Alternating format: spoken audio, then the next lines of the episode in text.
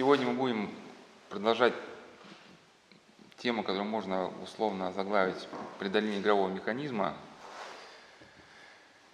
Это мы его с начала лета разбираем, и сейчас не помню, как по счету уже встреча у нас на эту тему. Ну, под преодолением игрового механизма можно понимать не только увлечение там онлайн-играми или какую-то тягу казино. Речь идет о совокупности процессов, механизмов, которые начинают действовать вовне человека и вне, которые приводят к тому, что он начинает э, испытывать невозможность остановиться. То же самое игровой механизм, это по сути, когда вот мы гневаемся, не можем остановиться. Да, вот что-то несет такое, все. Вот. Мы говорим, работа, да, вот ты понимаешь, что остановиться не можешь. Вот в таком же положении он находится, он понимает, что он все уже сейчас проигрывать квартиру, что негде надо, где завтра будет жить, уже юрист казино, уже, там сказать, к нему подходит, чтобы предлагать заключать уже, да, контракт, сказать, о передаче квартиры, но остановиться не может. И да, люди вот работают, трудоголизм, это тоже вариант этого же механизма. В конституционном лагере, да, когда вот мы разбираем параллельно тему остаться человеком, люди думают об этих ужасах, которых окружают, тоже не могут себя оторвать умом от них, Уныние – это тоже вариант, можно сказать, игрового механизма. Все понимаешь, что тебя мысли тебя разрушают, остановиться не можешь. Ну, конечно, суть где-то может быть одна, но специфика разная. Вот мы разбирали все-таки специфику вот именно игровой, когда вот люди там гоняются на мотоциклах, либо не могут оторваться от каких-то таких экстремальных активностей. Ну и разбирали, с чем это может быть связано. Ну и одна из причин, почему такие беседы, не такие очень долгие, может это и лишние, конечно, кому-то может показаться, но почему они такие растянутые? Потому что одна из современных ошибок э, психотерапии в том, что какие-то процессы внутри человека, их пытаются воспринять изолированно. Да, например, вот человеку кажется, у него нету, не хватает внимания, ему предлагают там 10, э, курс, 10 тренингов там, по развитие внимания. А внимание, оно неотделимо от всей нашей жизни в целом, да. Если человек с утра до вечера хаотично смотрит там какие-то видео, да, бессмысленные, но без всякого плана и цели, да, то, конечно, у него будет внимание всегда разбито. И дело тут не в тренингах. А может человек себе придумал, что у него нет внимания, да, вот, вот сказать, ну есть же категория девушек, которые вот все, кажется, не так выглядит, но вроде девушка симпатичная, да, первая пластическая операция, вторая, третья, вот, все и кажется, что что-то, да, что-то что что не то. Этот процесс он бесконечен. И, соответственно, человек вписан в исторический процесс, да, в какие-то законы, на основании которых действует мироздание. У него внутри есть всякие внутри тенденции, движения, тоже процессы. Ну и, словно сказать, вот столкновение всего этого хозяйства и завихрения, да, которые рождаются в результате столкновения, это, условно, есть игровой механизм.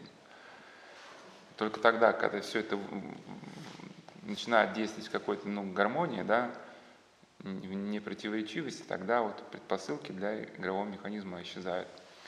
Ну и на прошлых беседах мы как двигались? Я только самые последние мысли повторю, что движение к цели и смыслу, оно нам присуще. И человеку присуще э, движение, которое святые отцы назвали тимос. То есть горю пламенею с греческого переводится, сила напряжения. То есть она в человека вложены Богом, чтобы человек достигал каких-то целей.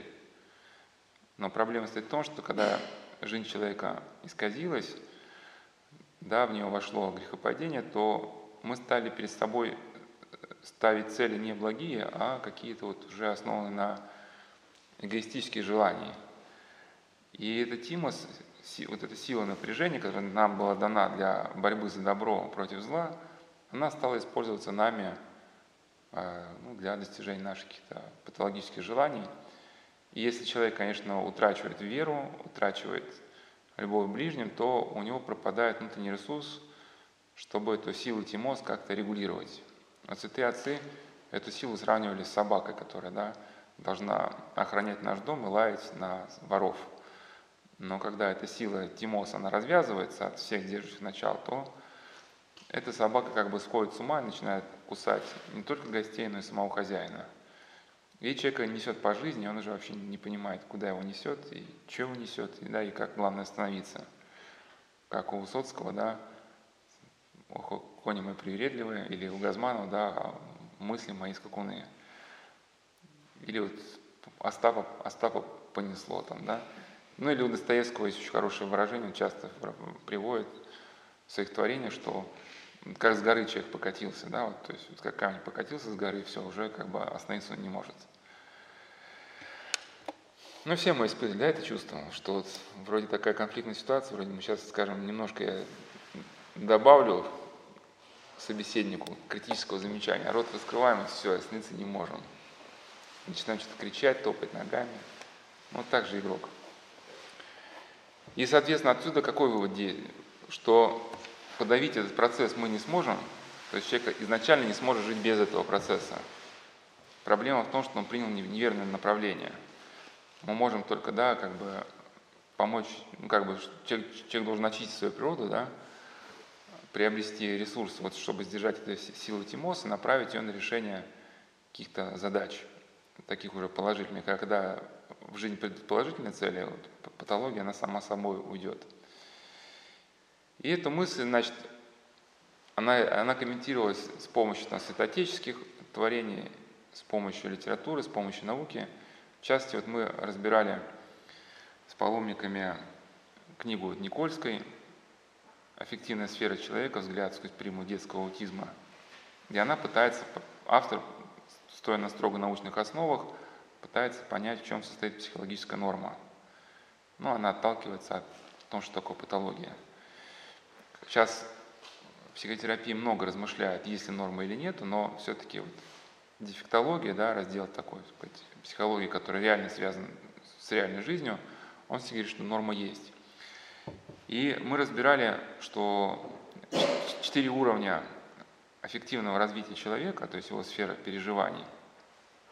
И это, значит, многие выводы этой книги, они очень ложатся на христианскую картину мира. Третий уровень эффективного развития, то есть второй уровень – это стереотипы, то есть или даже, сейчас повторю, первый уровень – это пластический уход от препятствий. Это кто значит, любит, как бы, у нас многие эзотерики сейчас фанатеют, так сказать, от, от, от Дао Дэ Цзуна, да, что-то там изучают э, Китай. Надо понимать, что э, восточная философия – это, по сути, только первый уровень эффективного развития. Да? Это пластический, это когда ты, ты ввинчиваешься в завихрение окружающего мира и пластически уходишь от препятствий, ну, не пытаясь даже их осмыслить. Это очень хорошо помогает, может быть, в рукопашном бою кому-то, но чтобы подняться над э, трудностями жизни, это не очень может помочь. Второй когда у нас появляются какие-то стереотипы, навыки, но они жестко привязаны к чему-то. И когда эти стереотипы ломаются, мы не можем достичь своих желаний, мы там топаем ногами, кричим, переживаем – Третий уровень, вот, который нам именно связан с темой игры, да, напрямую, это когда значит, при, встречное препятствие воспринимается не, не как, сказать, что-то плохое, да, не, не в русле паники, а в русле творческой задачи, которую нужно преодолеть. И вот когда вот этот момент появляется, да, развивается такая, ну, в здоровом смысле азарт, тяга даже к риску, потому что вот, да, например, вот человеку хочется поступить в университет, в который он хотел, но вот он не очень готов к экзаменам. Может, в другие вузы попроще поступает, но это не то, что бы ты хотел, да, и ты вот как бы решил рискнуть, да. Или вот, сказать, молодой человек, у него есть вроде возможность там закадрить богатую невесту, да, но он ее не любит. А есть вот девушка, которую он любит, но, сказать, надо тогда, вступая с ней в брак, просто рискнуть, что вот тогда самому как-то, да, начать в жизни строить совместное, зарабатывать, или даже вот совместная жизнь тоже риск, да, у нас же нет гарантии, что другой человек всегда будет вот так нам расположен. И это как раз некоторые люди пытаются брачный контракт организовать, зафиксировать эту, эту позицию, но нет любви без уязвимости, да, и по сути нет любви без какого-то риска. Если бы человек развивался бы правильно, риска и азарта его в жизни бы хватало настолько, чтобы да, для игры уже руки бы не доходили бы. Но за счет того, что человек в реальной жизни ну, ну, ничем не рискует, ну, в хорошем смысле это слова, у него нет здорового напряжения, да, он от отчасти напряжения пытается компенсировать какими-то, значит, мотоциклами, там, еще чем-то, ну, какой-то экзотикой. Даже наша духовная жизнь, это тоже, мы разбирали на прошлых беседах, это тоже риск, да, нам никто не давал, мы знаем, что есть промысл Божий, что Господь, значит, нам помогает, но гарантии никакой у нас нету, что мы всегда зафиксируемся в каком-то стабильном состоянии. Вот мы причастимся, испытаем мир, да, душевный, раз и его теряем. И мы не можем защититься от Бога, да. Бог нас посмотрит, нас ставит такие ситуации, которые, ну, как бы, мы в них видим свои страсти лицом к лицу. Или эти ситуации для нас по какой-то причине неудобны, да. И некоторые люди, ну, неправильно понимая вот какой-то религиозный путь, они пытаются себя обезопасить какими-то правилами, нормами, за которые можно спрятаться, да, сказать, а вот не благословили. Ну, это, конечно, ну, бывает, что да, не благословили, вот, например. Ну, человек вышел из эзотерической секты, его священник может не благословить, общаться с прежними друзьями, чтобы снова не затянули, да.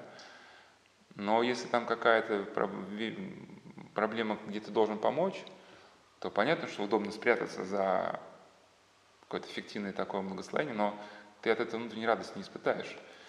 И поэтому даже кто-то, кажется, митрополит Антоний Сурожский, а не Феофан Затворник, он объяснял, что смирение с латыни, с латыни переводится как ну, земля. Вот земля, она лежит под небом, беззащитная, да, то есть небо посылает дожди, солнце, вот также мы где-то беззащитны перед Богом, в том смысле, что Он может, а, чтобы мы духовно росли, бороли свои страсти, поставить ситуацию для нас ну, где-то критичную.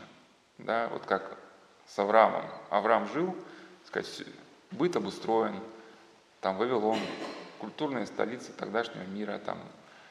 И вдруг ему Господь говорит, выйди отсюда, иди в страну, которую я тебе покажу. То есть бросай все и иди, не знаем, а куда там. Это что же риск, да? Вот. Ну, иными словами, если подытожить, да, что в положительном русле азарт и риск часто где встречается. Хирург, который рискует операцией, чтобы попытаться спасти безнадежного пациента, да, если он умрет на твоем столе, как бы, там особо разбираться не будут, был ли он безнадежным или ты его зарезал, да. Вот. Ну, если бы человек творчески подошел бы к жизни, то жизнь его стала бы напряженной, в хорошем смысле слова, и насыщенной. И у Никольска есть еще понимание четвертого эффективного уровня, но мы разбирали на прошлой беседе, что если человек остается только на этом уровне, на третьем, то он рискует тоже попасть в просак, потому что когда мы только стремимся преодолевать препятствия, стремимся реализовать какие-то цели, либо цели могут стать патологическими, да, либо мы можем охладить жизнь, либо нам все наскучит, ну, вот, как когда, например, там, молодой человек там, в 19 лет добивается девушки, ему может показаться что-то интересным.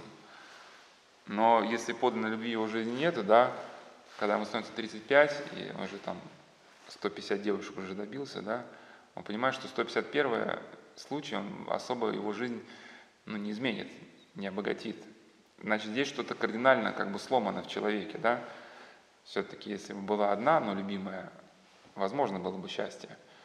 Но когда 150 и нелюбимых, да, как воспринимаем как цели, то счастье невозможно. И вот четвертый уровень эффективного развития, когда мы способны регулировать свои желания с помощью э, культуры с помощью как бы, других людей, да, зная не только свои желания, но и учитывая мнение других людей. И вот на этих путях человек становится способным преодолеть свои влечения. То есть если вы способны, например, выслушать, ну, ну например, беседа, хочется высказаться неимоверно. Вот у меня тоже часто бывает высказаться, хочет, ну прям вообще там туши свет. Но вот если у человека появятся силы преодолеть вот это желание высказаться, не перебить собеседника, то когда у него начнется паника, да, у него есть шанс, что у него появится, ну, будет силы ну, не запаниковать. Или когда начнется уныние, у него, возможно, будет сила сдержать себя и не начать себя жалеть. Потому что это, наверное, самая, одна из самых страшных страстей, когда хочется начать себя жалеть, ну, неимоверно. Особенно, если еще стакана алкоголя налит, да, вот жалеется себя вообще как бы отлично, да. Ну, не выходя из квартиры, можно месяцами себя жалеть. Да, ну, кто проходил, знает, что ну, это такое болото, из которого не вырваться. вырваться невероятно тяжело. Вот, ну, кому-то помогает, что если просто кот у тебя уже неделю не кормленный, да, там, или там, а? Ну, животное, которое на... А? Что? Опыта пьянства месяцами не было. Не, жаление, а можно жалеть себя, можно, можно жалеть себя в сериалах, рыдать над сериалами, как бы, да, есть разные варианты. Какой я бедный, несчастный, значит, да, сейчас все так плохо, как бы, меня никто не любит, не ценит. Да, пойду я на болото, наемся уже жабанят, да. Но я к чему, что если у человека есть навык преодоления себя хоть в каких-то ситуациях ради ближнего, то он сможет себя преодолеть и здесь. И мы остановились на разборе персонажа романа значит, Акунина «Алмазная колесница» Фандорина. И сегодня, значит, если как мы будем двигаться, хотел рассказать про Фандорина – да, э, познакомить вас с книгой Насима Таталеба «Рискует собственной шкурой». Он в этой книге, он с такой с фундаментальной позиции оценивает тему риска, в том числе и применительно к христианству. Он православный христианин, да, и он как бы считает, что без, э, сказать, риска нету ни веры, ни религии. То есть что, что за вера, когда ты ничем не рискуешь? Насим Талеб рискует собственной шкурой. Ну, надо понимать, что, ну, понятно, надо все фильтровать, все, что мы читаем. Рискуй собственной шкурой. Но он просто говорит, что если вы ничем не рискуете, то ваша слава ничего не стоит. Да, поэтому вот, но он даже в этом смысле как бы и подвиг Христа рассматривает, что Христос не был проповедником, который просто говорит, люди там, значит, надо так, надо так действовать, да, а он на, как бы на своей жизни понес да, очень многое. Или также, вот, например, сам Талиб писал, что эту книгу он писал в том числе какие-то там а, страницы, когда выдержал этот э, великий, да, изнурительный пост. То есть ты можешь сколько угодно говорить о религии, что ты такой религиозный человек, но если нет никакого преодоления, если ты ничем не рискуешь, да, то значит вера твоя ничего не стоит. Вот он доказал свою веру, да, в том, что провел этот Великий пост по всем правилам. Или что за добродетель, если ты ничем не рискуешь? Если ты такой хороший, тебя там все обцеловывают, и ты там, значит, такой весь сияющий, вещаешь миру спасительной истины, да? Если ты ничем не готов пострадать за свой добродетель, если ты, значит, что-то делаешь для добродетели, да, и готов понести какие-то последствия – то в своих словах и действиях есть уже ну, весомое как бы, да, что-то. И если успеем, более подробно поговорим вот о четвертом уровне с точки зрения Никольской. Но это, по сути, все вещи, э, как бы, да, универсальные принципы, их можно найти, следы универсальных принципов можно найти везде. Ну и подробно мы разбираем так, чтобы мы погрузились в эту обстановку и какая-то мысль, чтобы она у нас осела, да, потому что как раз мы говорили, что игровой процесс это в том числе несформированность лобных долей. То есть лобные доли это отделы коры головного мозга, которые отвечают за планирование, за там, целеполагание. И когда у нас эмоции бушуют, это подкорковая структура, да, мы ничем не можем сдержать себя. И вот лобные доли у нас формируются, когда мы логически думаем, читаем внимательно, ну, применяя прочитанное к себе. И когда мы пытаемся вслушаться в ближнего, вслушаться в свою совесть, и в том числе, когда вот мы сейчас вслушиваемся в то, что сейчас говорится, и скрипим мозгами, да, вот у нас начинаются образовываться какие-то новые нейронные связи, как, как бы вот такая сеточка, да, и когда эти драконы начнут из, из глубин нашего сознания рваться к управлению нашим телом, да, уже какая-то нейронная сеточка, она может уже как-то их все-таки более-менее сдерживать. И мы не знаем, где какая мысль, да, она нам поможет сдержаться. Вот, например, вот вы уже обращали внимание, когда тоже вот, значит, кто-то беседует, вам хочется не по делу часто встрять, ну, встрять, да, как бы в разговор. Но бывает, как кого что удержит, кого там вспомнит, что мама говорила в таких ситуациях, там не встревать. кого какой-то там, не знаю, ну какая-то мысль, в общем, да. И вот это, значит, нейронные связи, они вот, ну, правильно замкнулись где-то, да, и появилось какое-то устойчивое представление о каком-то процессе. И мы поэтому, разбирая вот с разных сторон эту проблему, она, в принципе, выход из нее понятен, да? То есть, ну вот сальто сделать, что такого? Берешь, берешь и делаешь, да?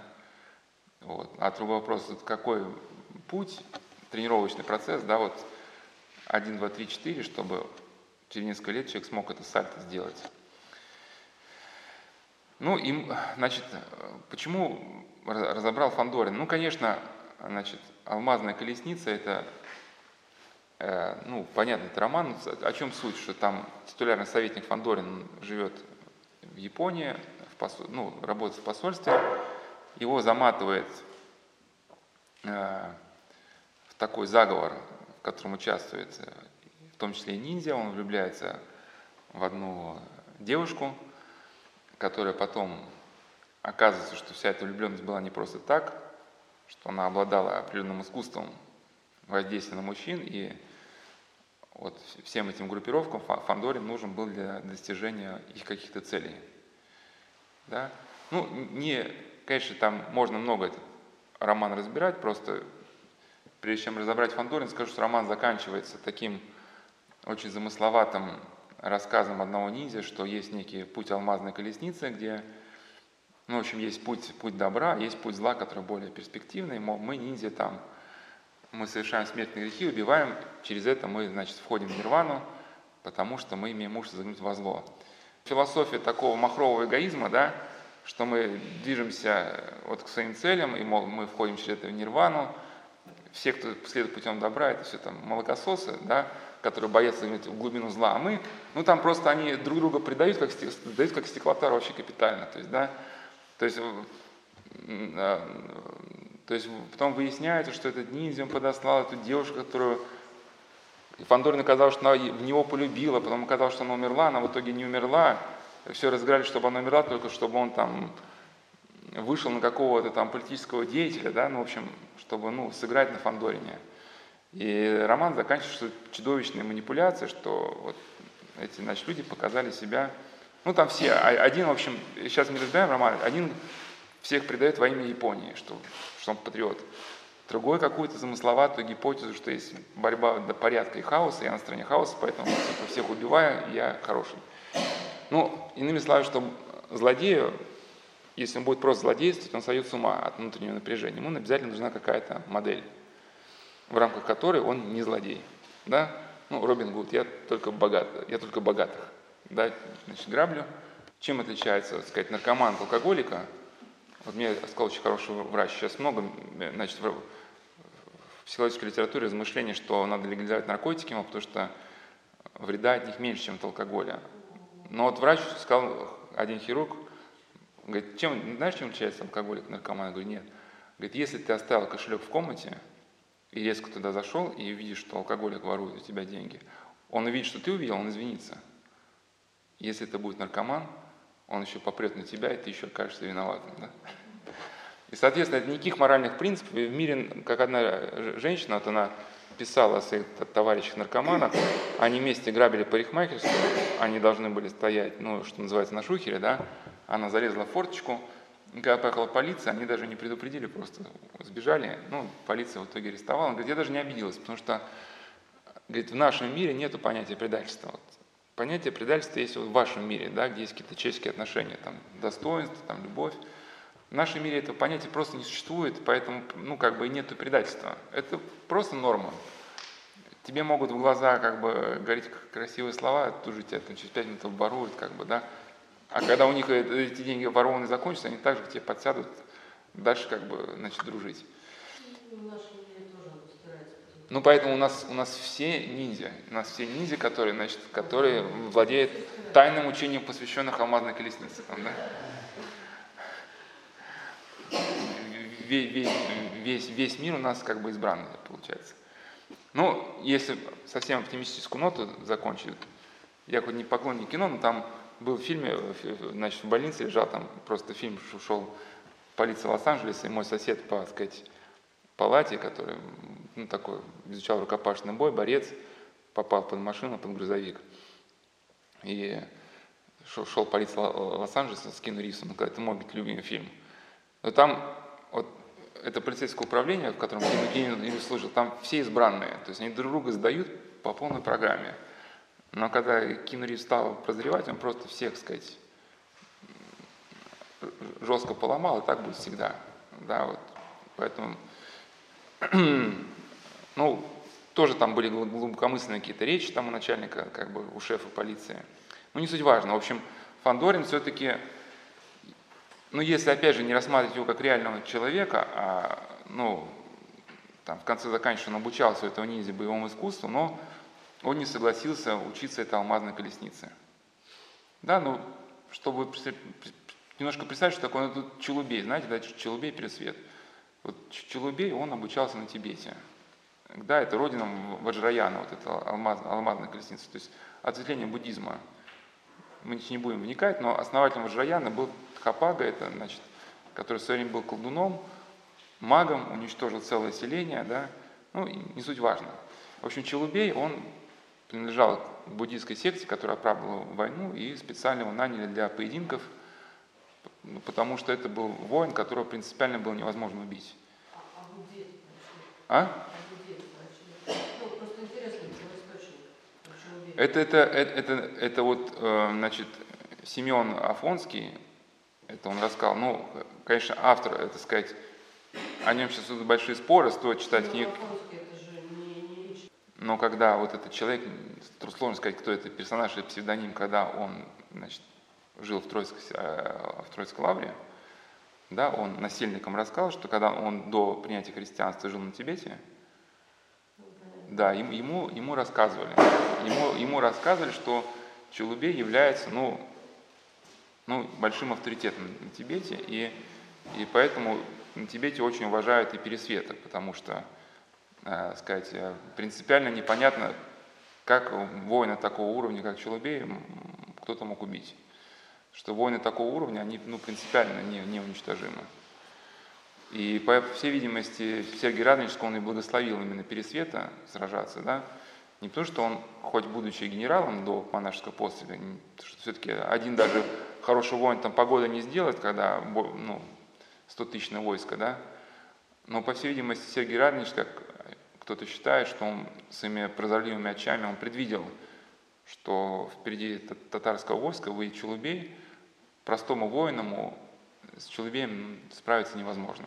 Потому что он владел магическими техниками боя. Вот, вот в фильме про Тхапагу, который сняли, кстати, по, по Далай-Лама, да, вот как раз было показано вот эта техника вот эта буддийская, где человек в 40-дневной медитации раскрывает себя для демонов, вот эти танцующие демоны, которые, да, вот это тибетские, ну, в масках страшные, там, оскальные, да, рычащие – они в Ткапагу вошли, у него появилась сила, с помощью которой он целый поселок уничтожил. Да? Вызвал катаклизмы природные, там, молния. Но это такая была магическая сила. И Пересвет его убил. Ну, не суть важно. В общем, приблизительно вот алмазная колесница это вот что-то такое. И у Фандорина я почему стал разбирать его образ. Он достаточно был тщательно прорисован, если опять же не вникать в все перипетии романа, у него была э, фантастическая способность в игре. То есть, когда он играл в любые азартные игры, он выигрывал. Дальше он не очень понимал правила этой игры. Ну вот просто это, это шло и все. Шло и шло. Но что для нас важно было, что его эта способность не опьянила. Другой бы, как сказано в романе, уже сошел бы с ума, да, либо стал бы играть постоянно, чтобы стать миллионером, да, либо как этот Герман из Пушкинской, пиковой дамы уже бы рехнулся да, на игре. Он спокойно к этому относился, то есть он вообще не играл в принципе. И вот в этом романе он просто, почему взялся за игру, потому что один какой-то японский бандит э, не отдал до конца отцу одной русской девушки деньги за проданный корабль. Ну, этой девушке папа был наркоманом, курильщиком опиума, отдал свой корабль, и, значит, ему этот мафиози расплачивался опиумом, да. Ну, когда папа умер, девушке, она возникла мысль перебираться в Россию, она попросила Фандорина ходатайствовать, чтобы он как бы достал эти деньги. Ну и опять же, вот человек из русского посольства пошел рискнул в какое-то злачное заведение, где может какой-то быть вообще скандал, если он там вообще окажется, да? Он-то заходит, эти 75 йен взыскать с этого бандюгана, тот, естественно, говорит, что ничего такого не в курсе, что все отдали. И Фандорин ставит, говорит, ну, давай. А, и, говорит, и он говорит Фандорин, либо играй, либо уходи. И это к чему, что Фандорин, он, ну, если такие условия поставил, он решил сыграть, ну и выиграл. И мы разбирали его э, э, характер, как возможно, что человек, который имеет такую фантастическую способность, он вообще не играет. Значит, у него есть какие-то сдерживающие механизмы, да, которые не дают ему в этот процесс вовлечься. Вот. Сейчас мы не разбираем, откуда, откуда эта вообще способность появляется. И там было сказано, что Фандорин, он не ставил себе вопроса, откуда она. Но бывает, да, что это вот бывает магия исполнения желаний, и демон на каком-то этапе может давать человеку возможность выигрывать во все. Ну, правда, потом на каком-то этапе у человека в жизни это катастрофа, да. А, ну, то есть за, за вот эту услугу, да, демон потом затребует человеческую жизнь. Вот. Но мы не знаем, по какой... Ну, опять же, это, это роман, да, берем только то, что образ тщательно прорисован был. Может, это и кто его знает, почему это... Ну, в общем, это появился и появился. Он вытащил эту девушку, да, как бы, сказать, а, выплатил ей требуемую сумму, пользуясь своей способностью. Или вот там в другом романе «Турецкий гамбит» он эту способность использовал, когда у него не было, у них не было осла, чтобы идти. Он решил сыграть на свою спутницу. Говорит, а на что ты играешь? Он, как на что? На тебя. Говорит, а если, а если, а если ты проиграешь? Ну, это турку за осла. Говорит, я никогда не проигрываю, потому что я никогда не играю. Да, вот хорошие слова. И вот мы разбираем, значит, почему Фандорин, откуда у него были вот эти возможности сдержаться. Ну, во-первых, у него была вот эта готовность помочь. То есть вот этот четвертый эффективный уровень развития, да, как мы говорили, это внимание к ближнему. То есть, когда эта русская девушка обратилась, что 75 йен ей задолжали, он пошел в Ракуэн, райский сад, ну, и вообще собирались там бандюганы просто там, ну, самые, самые отъявленные, так сказать, бандиты, да. Одно появление русского дипломата могло грозить ему концом его репутации. То есть своей должностью рисковал и репутацией.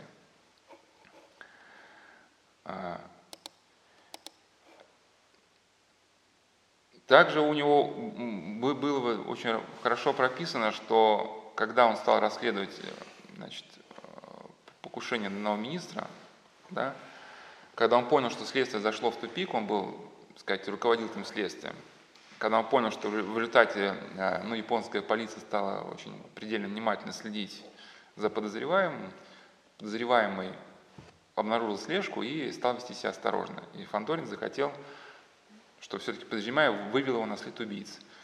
И он сделал так, что, да, что ну, подстроил такие ловушки для самой японской полиции, для, ну, буквально для своих подчиненных, что подозреваемый оторвался от полиции. То есть, если бы это все вскрылось, да, то есть, понятно, что Фандорина отстранили, был бы скандал, его бы могли, там, не знаю, заставить уйти в отставку. То есть, ради дела он рисковал своим положением. И там была фраза, его начальник сказал, знаете, что такое настоящий патриотизм? Действовать на благо Родины, даже если при этом идешь против воли начальства. Это ему ну, сам начальник сказал, давая намек, что он в случае чего на какие-то моменты готов закрыть глаза.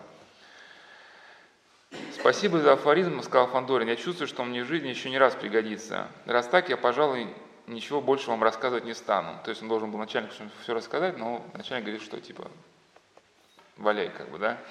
Ну, действуй, как знаешь. Буду действовать как настоящий патриот, то есть без санкций начальства по собственному разумению. Если что, сам за все отвечу. Пока будем считать, что нашего разговора не было. То есть готовность понести риск.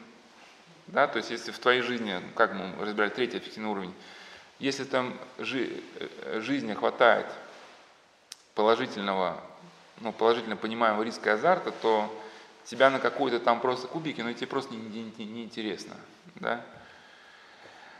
Э, один, значит, э, японский офицер сказал Фандорину, не думайте, что я не понимаю, насколько ваша жертва выше моей. Э, если мы попадемся, ну, то есть они уже начинают с японских офицеров действовать нелегально, чтобы ну, раскрыть это преступление.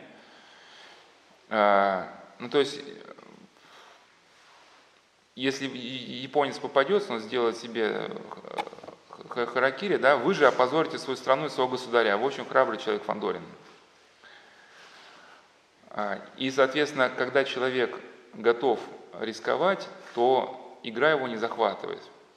И в этом смысле образ Фандорина можно даже сопоставить с образом такого реально жившего э, человека Ананда. Если вы слышали, да, вот известная была ситуация, когда в горах Чили разбился самолет с регбистами, ну, со спортсменами, и они уже по радио слышали, что их перестали искать.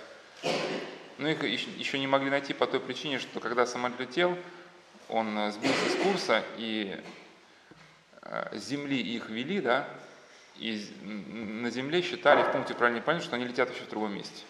И поэтому поисковую команду отправили вообще в другое место. И вот их самолет лежит в снегах. Конечно, в этом фильме ну, были моменты спорные, очень спорные, что они там ели своих товарищей, да, ну трупы уже. Конечно, вот мы разбирали вот эту ситуацию в цикле вот остаться человеком в теме выживания в прошлом году. Там просто в этом фильме было сказано, что, мол, приходил какой-то там ну, католический священник сказал, что мы были правы. Да, ну что за священник приходил, не знаю, я не знаю. Если люди ели человечину, просто вы вспомнили, у нас не было другого выхода, совестность не обличает. Но если так идти, то можно до, до очень много чего дойти, да? Сказать, ну, немцы тоже могут сказать, а нам места не хватало, да, или нам, наша Германия должна развиваться, на, на, и какая-то другая страна может сказать, что нам нужны ресурсы, да, и что нам, что нам делать. Ну, это, помните, да, алмазная колесница тоже, что, что человек сказал, да, вот. Ну, каждый, опять же, каждый, э, ведь, э, чтобы себя оправдать, как бы человек, он пускается в размышления. Вот мы если будем живы, вот будем дальше разбирать цикл «Стать человеком», я хотел рассказать про автобиографический роман э, Кристины Живульской, да, «Я пережила Освенцим». Там очень интересные были зарисовки такие психологические. Она начинает обличать э, работника зондеркоманды, то есть заключенных, которые сжигали трупы, ну, по сути, людей отправляли в газовые камеры, в печи крематория, еще даже еще кто-то еще, может, даже был жив – она говорит, почему вы не поднимете восстание? Говорит, а почему вы не поднимете восстание? Вы что считаете, что если вы работаете на немцев просто сидя в какой-то конторе, да, с бумагами, вы больше, вы как бы лучше нас, что ли, да? Вам просто как бы повезло, что вас не взяли в зондеркоманды, да? Ну, в общем, а к чему? Что в результате этого диалога она поняла, что, что люди всегда стремятся себя выгородить, оправдать, что вот он сжигает трупы в зондеркоманде, он чудовище – а я вот сижу для немцев, подписываю бумажки, я вроде как, так сказать, ничего такого особо не делаю, да. А. Ну и, конечно, рефлексия всегда нужна. Уж я не, не мое право кого-то судить, но если эти факты были, то опять же нужно глубокое покаяние, да. Но почему, вот чем этот похож а, Ананда, да, Ананда на Фандорина, и почему образ интересен? Ананда в итоге стал гонщиком, но гонки его не захватили, он не стал таким, что ли, называется, ну, отмороженным гонщиком, да. Э, а, ну, Ананда это был один из трех людей, кто решил идти в никуда.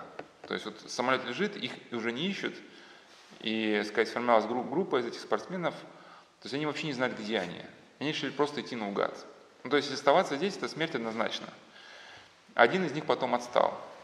И, ну, Ананда был ну, достаточно сильным человеком, он, э, там есть документальный фильм, там очень такой приводится трогательный момент. Они надеялись, что они поднимутся на вершину и видят оттуда уже доли, доли, долины Чили, что там травку. И вот этот ужас был, когда они поднялись на вершину горы с таким трудом, ну как бы изнемогая. И вдруг они видят, что куда глада, хватает глаз, точно такие же заснеженные вершины. Да. И потом уже, э, уже альпинисты с профессиональным снаряжением, ну, такие, сказать, на, ну, набравшись сил, совсем необходимым, они пытались пройти маршрутом, где прошли два человека, да, вот им было невероятно тяжело, с питанием, со всеми как бы инструментами, да, и они не очень понимают, как эти два человека могли вот и, идти. И когда уже этот товарищ Ананда уже говорит, я больше идти не могу, говорит, ты говоришь неправда, ты можешь дышать, если ты можешь дышать, значит ты можешь идти. И не решили, они будут идти, пока они не умрут. Вот они в итоге потом подошли к речке, увидели какого-то там пастуха, дали ему знак, ну и уже пришли спасатели. Но я к, к чему? Что, во-первых, он хотел дойти, чтобы узнал отец, что он жив, чтобы как бы, ну, отец не от горя не. Во-вторых, так как а, ели трупы оставшиеся, он знал, что когда-то его мать и сестра погибли, его ужасала мысль, что они тоже будут съедены, и он поэтому хотел идти, дойти до вас, что, что не стало, что спасатели пришли до того, как это произойдет. И что он говорил? Я хотел выбраться оттуда больше, чем кто-либо из нас. Я не мог думать о том, что нам, значит, и мы пошли дальше по склону. Два парня, которые твердо решили идти вперед. Надо просто идти вперед. Я знал, что у нас нет шансов, но пока мы шли, можно было просто не думать. Одной снегу, ногой стоя на снегу, другой же на земле. Вот она граница между жизнью и смертью. Я дойду до конца, я не умру, как другие, я просто буду жить. Когда мы вернулись домой, я попытался вспомнить, что бы для меня было наиболее важным до крушения. Мой отец был председателем Ассоциации мотогонщиков Уругвая. С самого детства он брал меня на мотогонки. Я обожал звук мотогонок и решил начать карьеру гонщика. Я подумал, что для меня это самый подходящий вариант.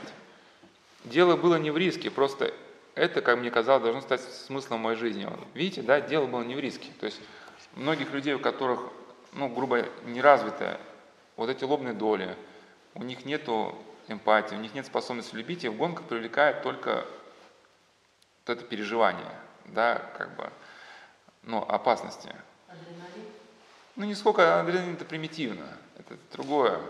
Это вот мы, у нас был цикл бесед «Искра жизни», мы разбирали, и статья есть «Три силы», да, ой, цикл бесед «Три силы» и статья есть «Три силы». И мы разбирали высказывания гонщиков, которые вот есть, не буду говорить, как, чтобы кого-то не, сказать, в ком-то э, не выбить интерес этот, то есть не вызвать интерес. Есть э, самая экстремальная гонка в мире, да, где скорость на круге, она может превышать 300 километров. Это не просто 300 километров по прямой едете в час, а на круге. Ну и как раз э, в этом документальном фильме об этих гонках там люди рассказывают, почему они ну, гоняются. Что, ну, как бы, тебе кажется, что ты прожигаешь пространство ада. То есть вот в момент гонки тебя вообще ничего не волнует. То есть вообще мир для тебя не существует. Ну и также в этом фильме а, очень хорошо ну, описано, почему, почему люди гоняются. Вот там один человек говорил, что ну, мои типа знакомые, кто как живет, кто типа в барах напивается, кто типа за девчонками ухаживает. А мне было неинтересно ни то, ни другое. Я решил заняться мотиками, великами. Ну, вот эта эмоциональная бедность человека, да, что как бы других вариантов как будто уже нет. Либо там, значит, ухлёстывать за, девушками, либо там сидеть в баре, бесконечно пиво пить, да, как будто нету там ни, ни профессии, ни интереса, ни, ни пути в жизни, ни воспитания, вообще нет ничего. Конечно, такого человека, когда он считает смысла есть, для него гонки, вот это переживание, на которое он сможет как бы ориентироваться. А тут он решил, если гоняться, то не ради риска, а ради каких-то других причин. И опять же, вот как мы говорили, да, несмотря на то, что это, он потерял мать и сестру, он не замкнулся в себя и не стал упиваться своим горем. Он, значит, решил, что надо радоваться тому, что он выжил и выбрался оттуда. И, и опять же, другой очень момент, отличающий его от ну, прочих гонщиков. Благодаря моему увлечению я встретил девушку, женился на ней, мы вместе живем, с ней уже живем 30 лет. И я очень счастлив, что принял решение заниматься автогонками. Почему это важно? Потому что этот цикл бесед мы начали разбирать с историей одного молодого человека, который, в общем, 280 гоняется на мотоцикле, ну, молодой парень. Ну, там по разным причинам гоняется, у него, он хочет забыть, видимо, о каких-то моментах, говорит, пока я ну, гоняюсь, я могу не думать. Ну вот видите, чем отличается? Ну и мы поэтому, значит, про этого парня говорили, что, возможно, здесь э, речь не будет о том, что он сможет вытравить из себя каким-то образом это желание. Может быть, ему удастся профессию связать с риском, да, там МЧС, там, либо еще что-то там. Но даже если он займется гонками, например, да, э, если он все-таки этого непременно хочет, то что он так, ну, я бы не сказал, что он прям очень такой глубокий христианин, да, то если он хотя бы внутренне изменится, то гонки его не захватит. Ведь обратите внимание, у Ананда это его увлечение повело к расширению его сказать, социальной активности. Да? Обычно, когда страсть действует в человеке, наоборот, страсть схлопывает человека. От него, наоборот, отпадают все, все друзья, супруга, там, дети, все это как бы в жертву приносится увлечение. Здесь, наоборот, да, значит, э, в результате э, э, гонок он познакомился с супругой, и главное, он прожил не захлопнулся как личность. И даже в документальном фильме рассказывают, что когда они ехали с женой опять, ну, опять вспомнить эту катастрофу, они встретили а, вот этого пастуха, который, она не переписывается с этим пастухом, да, дружат, который их наш, э, встретил. Они обнялись, вместе плакали, ну и вот это, значит, а, даже эпизод, он свидетельствует, что у человека был этот четвертый эффективный уровень, да, способность помнить, сопереживать. А, если бы он стал уже отмороженным совсем таким, да, как бы человеком, ну, экстремалом, ну, он бы, может, и не стал бы переписываться с этим, да, пастухом. Потому что такие люди, которые вот экстремалы часто, которые ищут только, сказать, удовольствие гарантированно, а их отличает это отсутствие, ну, какой-то эмпатии. То есть они могут проводить, производить впечатление оптимистичных таких людей беспроблемных – но при более близком контакте становится понятно, что у них нет способности организовать хоть какие-то более, ну, менее значимые связи с другими людьми. То есть все их связи не такие моментные. То есть он пускает пыль в глаза, строя себя такого коммуникабельного человека, да, но когда к нему кто-то начинает обращаться за помощью или еще чего-то, да, это такие, в общем, отношения однодневные. У Ананда, значит, благодаря каким-то внутренним механизмам не произошло замыкание на сам, ну, страсть. Да? То есть он вроде занимался гонками, но не ради риска. Вот как, в принципе, и что-то было общее с Фандорин. То есть у Ананда была вот эта ярко представленная сила Тимос, сила преодоления препятствий, сила напряжения, да, ну как Тимос в святоотеческом наименовании. И были какие-то механизмы, благодаря которым мог эту силу регулировать. Также в образе а, Фандорина присутствует то, что писал Насим Талеб про риск. Да, то есть добродетель человека не стоит ничего, если э, в ней нет готовности рисковать. И вот у Яна Кассиана Римлянина, да, преподобного Кассиана Римляна, есть очень глубокомысленное такое сочинение «Борьба плоти с духом». И он говорит, где-то эту мысль, мы когда разбирали тему православного гламура, я эту мысль тоже приводил. Ну, православный гламур – это там такие журналы, где все так красиво, типа, вот как наши звезды встречались со старцами, там, да, но когда это тебя красивая картинка ни к чему не обязывает. Да, такие там красивая прихожанка, которая сидит на фоне там заходящего солнца там на церковной паперти. Ну, такое, ну, типа, знаете. Да, ну как, какое отношение это к, к, имеет к, к религии, да? Ну, ну, обычное, ну, ну, как бы обычное, обычное фото там какой-то, может, косметики или духов, да, ну, только вместо там, вместо образа духов, там, ну, православные там, ворота храма какого-то, типа все так таинственно, загадочно. А, и, значит, Ян Костян Римин, у него есть хорошие слова, которые вот к этому православному гламуру очень, ну, описывают. И у Фандорина как раз была правильная да, такая позиция. Значит, то есть человек, который вот с точки зрения Иоанна Костяна Римляна живет в духовном смысле неправильно, он вводится самолюбием и земной мудростью, ну то есть не, не мудростью ну, небесной такой, да, а как что там преуспеть, провернуться, себя выставить в лучшем свете.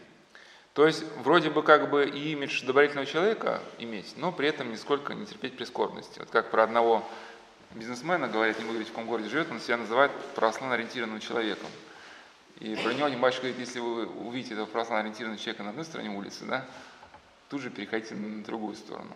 Ну, я не говорю, что надо обязательно вот так действовать, потому что если мы так уклонимся от общения, он увидит, что мы уклоняемся от общения, начнет нас в чем-то подозревать, здесь не, не то, что прямой совет дает, да, вот как бы переходить в другую сторону улицы, но здесь просто смысл этого изречения, что человек, называющий себя православительным человеком, очень далеко отстоит вообще от, от православия. Значит, человек без э, ну, какого-то утеснения плоти пытается достигнуть телесной чистоты. Без труда бдения стирать чистоту сердечную.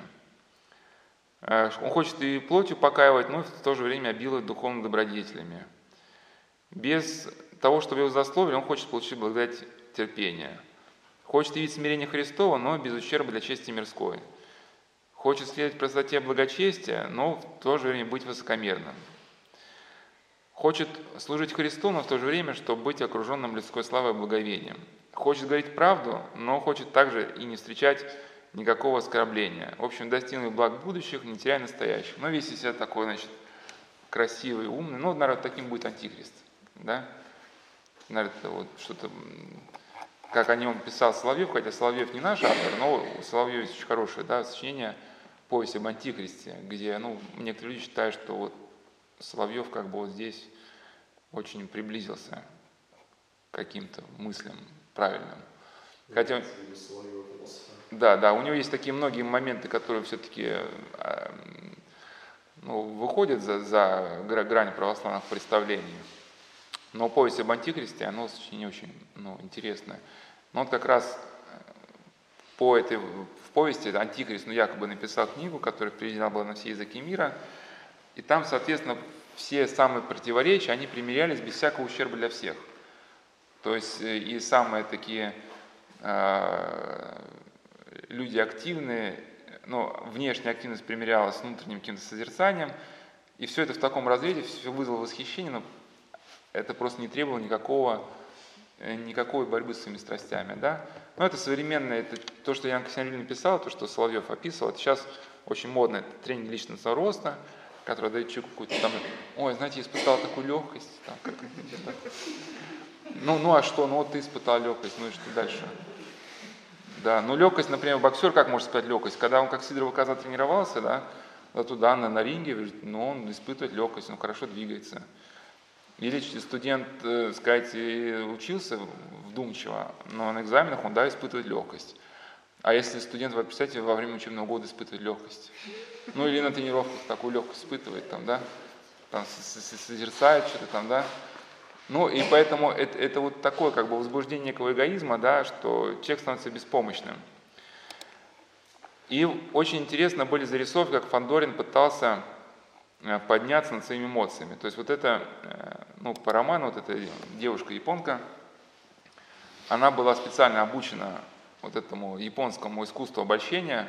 Ну, если что-то вы читали про ниндзя, вы знаете, что были вот девушки-ниндзя, да, которые должны были втереться, сказать, в контакт с каким-то там самураем или с каким-то деятелем, ну, потом отравленной шпилькой его там или, или каким-то другим образом его умертвить, ну, сократить дистанцию.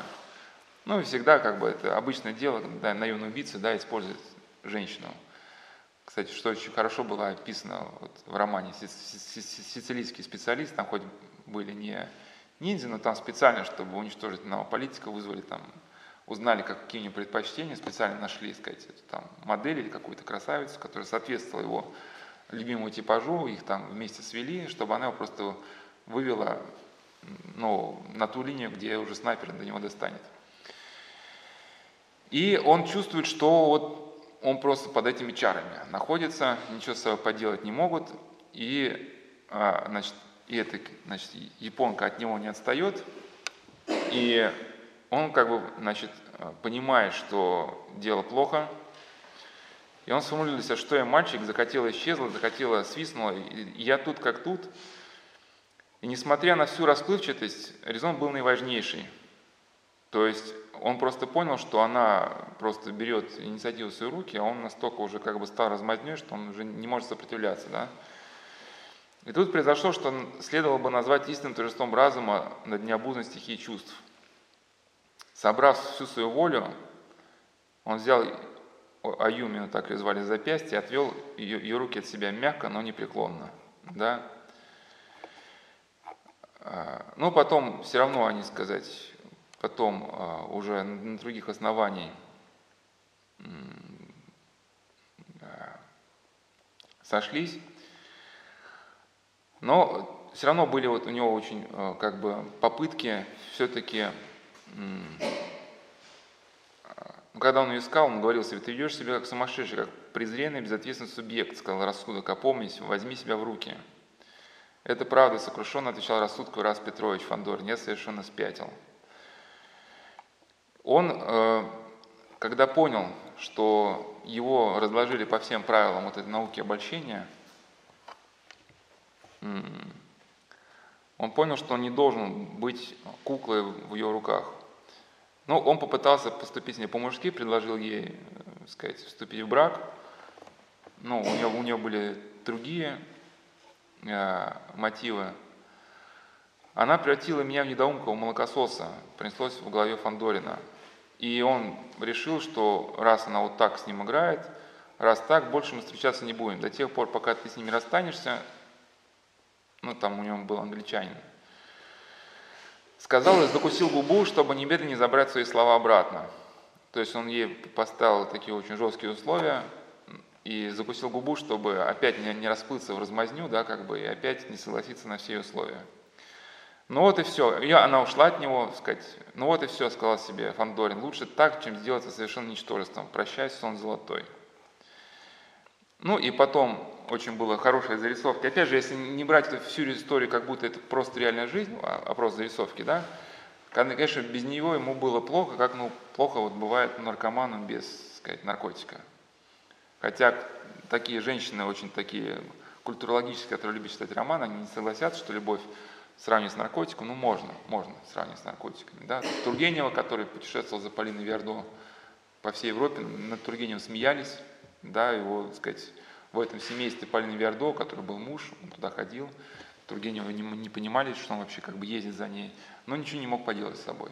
Русский барин, красавец, так сказать, интеллектуал, но вот, как говорится, если не хочешь смиряться сам, тебя смирят обстоятельства. Как да, Петр Первый говорит, там, Карла победил, тех победил, вот себя не победил. И когда она ушла, ему было плохо, он не мог спать, и э, Значит, Раз Петрович решил жить так, как если бы в мире все было устроено осмысленным и спокойным образом, только этим можно было противостоять клубящейся душе хаосу. Сделал э, ну, зарядку с гирями и стал сбивать ногой катушку ниток с кроватной стойки. Ну, его там стали обучать карате. Причем довольно чувствительно зашиб ступню. И физические упражнения и боль были к месту, способствовали концентрации. Фандорин чувствовал, что он на правильном пути. Ну и когда уже его э, соратник – массы, который он, японский гангстер, который он спас от смерти, который стал ему служить, он увидел Фандорина, как бы однажды он обрадовался, что теперь его господин, злые чары рассеялись, потому что он видел, как господин не мог спать его, да, вот думая об этой японке, и тут, когда уже, так сказать, это чары стали рассеиваться, то он обрадовался. Могу здесь еще дополнить, что вот эти техники, да, они могут сопровождаться оккультным воздействием. Ну, ниндзя-низан называли ночные демоны, да, потому что в том числе они владели, по всей видимости, магическими приемами. И все-таки вот это, да, ворожба, все-таки это, это, это не сказки. Да, и вот то, что сейчас воруют девушек и, так сказать, молодые люди едут на Ближний Восток, да, вся современная вербовка, она завязана на ну, неправильном понимании любви. Это у нас был цикл бесед преодоления травматического опыта, где там в какой-то беседе рассказывалось, кто захочет на сайте, там можно посмотреть. То есть девушки влюбляются в мужественных маджахедов, которые все такие воины без страха и упрека, да, с автоматами борются за, ну, как им кажется, за правое дело. А парни, которые едут на Ближний Восток, они, реально с помощью магических техник им можно показать вот тех самых гуриев, которые, да, по представлениям ислама ожидают Маджахеда, да, в загробном царстве. И таким образом девушки едут ради ну, живых, сказать, кумиров своих, да, а, а мужчины едут ради мысли о каких-то таких интимных утехах, утехах в загробном, так сказать, э, царстве.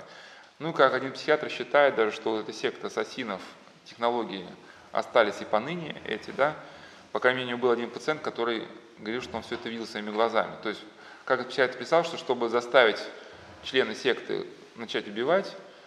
Его глава секты ассасина вводил в транс и в состоянии глубокого трансового погружения давал возможность ему пережить ну, какие-то там интимные там, контакты. Ну, есть же средневековое учение о субкубах, инкубах, да. По крайней мере, все это можно сопоставить с психиатрией, да, вот были опыты э, Рика Страсмана, но это, конечно, не наш автор, это буддист, который изучал воздействие ДМТ на, на человека, диметилтриптамин, это такой галлюциноген, и он написал, что люди, принимавшие этот галлюциноген, они, ну, как им казалось, они встречались с инопланетными существами, существами и вступали с ними в интимный контакт. Да? Понятно, это были не инопланетные существа, это были вот те существа, которых было описано в жизнеописании священномученика Киприана. Читали, помните, да? Когда язычник Аглаид, он воспылал нечистой страстью к христианке Устине, он обратился к Киприану, чтобы тот своими чарами колдовскими Юстину соблазнил. Помните, там, если читали, у Устины начала кипеть кровь, ей стал представляться это юноша Аглаид там, но она молитва это поборола, да, сказать, э, все это, сказать, вожделение.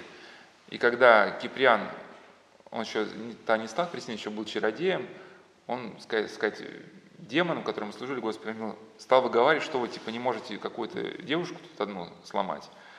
И демонский князь, чтобы ну, не постыдиться перед чародеем, он принял облик Иустины и пошел к этому Аглаиду, да, чтобы ну, вступить с ним в контакт, чтобы Аглаид успокоился. Как бы, и, и это к чему? Что вполне возможно, что на Фандорина действовала и вот эта вся история. Да? По крайней мере, вот есть данные о том, что представители ну, а, Азии, чтобы получить прописку в российских мегаполиях, они пользуются вот, вот этими же приемами. Русская женщина, да, буквально через несколько часов переписки с каким-то вот незнакомым человеком по интернету вдруг испытывает ну, необъяснимую тягу, да, какую-то, сказать, интимную, прямо вот, ну, жить не может, хочется человека пригласить к себе, да пользуется. Но вот Фандорин, почему над этим поднимался? Все-таки Фандорин призывал имя Божие. И там, да, как бы он говорил с Богом. То есть имя все-таки Божие было для него существенным. Также Фандорин понимал, что, э, что нельзя быть куклой в чужих руках, и что в мире есть вещи, которые более важны, чем уязвленное самолюбие, ревность или несчастная любовь. Например, стремление к правде и справедливости, нравственная чистота, самопожертвование во имя справедливости. То есть у него в его жизни присутствовал четвертый уровень, благодаря которому он смог подняться, если подытожить, да, и вот над этим своей способностью выигрывать и на своей вот эти тяги вот этой, да, этой японки. И в конце даже был критический момент, где на самом деле японка не умерла, но Фандорину показали, что она будто бы умерла, чтобы он начал за нее мстить его. То есть столкнули на какие-то деятельности. И этот значит, э, ниндзя предлагает ему обучиться этому искусству алмазной колесницы для избранных. Ну, опять же, какой-то соблазн, какой соблазн, да? У нас же все наши, так сказать, соотечественники, многие едут в Японию, что там что-то там, так сказать, чему-то научиться. Вот это. Мы, когда у нас цикл бесед преодоления отчуждения, часть первая мы разбирали вот этот фильм, э, как же называется-то? Ну, молодые люди там поехали в Японию, потом пустили себе воздух по Вене. Ну, фильм для избранных такой, украинский. Ну, вы были, были. Ну, в общем, два друга там играли в игры за другом, друг другу давали какие-то задания бессмысленные. Ну, забыл, как называется, ладно, не суть важно. В общем, в конце фильма они поехали в Японию что-то искать себе, там лекарства от депрессии. В общем, в итоге там ничего не нашли и пустили себе воздух по венам. Ну, вся группа их. Они вдвоем вроде в живых остались, забыл, как называется. И ему вроде да, предлагают какое-то фантастическое учение, но у Фандорина есть четкая позиция, что это неправильно. Сейчас мы не будем разбирать это как бы пошагово, в чем была ложь. На самом деле, все-таки ну, есть контраргументы. Если кто-то читал роман Шантаран, там очень похожая ситуация была. Там вот был мафиози Кахер, который вот этого автора романа Роберта Грегори Дэвиса, он его от Роберта Дэвиса, он опутал. Он говорит, что вот вселенная развивается, там все, мол, течет, все меняется, И тот, кто способствует развитию, тот и прав. И поэтому этот мафиози, он, значит, сказать, убивал людей, своих друзей, там, значит, торговал оружием, ну, потому что он способствует развитию Вселенной. И вот этот европей, ну, как австралиец э, Роберт Грэвей Дэвис, он был очарован и стал игрушкой в руках этого Кахера. Вполне возможно, если Фандорин согласился бы, типа, обучи меня всему этому искусству, он бы просто стал потом игрушкой в руках этих Донизия, которые могли бы использовать русского дипломата, да, уже потом посылать его в Россию, а может быть и на все это и было рассчитано, да, обучить его какому-то рукопашному бою, какие-то премудрости, чтобы он вернулся в Россию и потом стал их агентом влияния. Да? Но Фандорин, как бы, благодаря какой-то своей твердой позиции, он из этого селка вышел. И потом последующие события этого романа как раз показали, что он еще здесь еще поймал ну, в Россию во время русско-японской войны, обезвредил одного ниндзя, который тут устраивал террористические акты.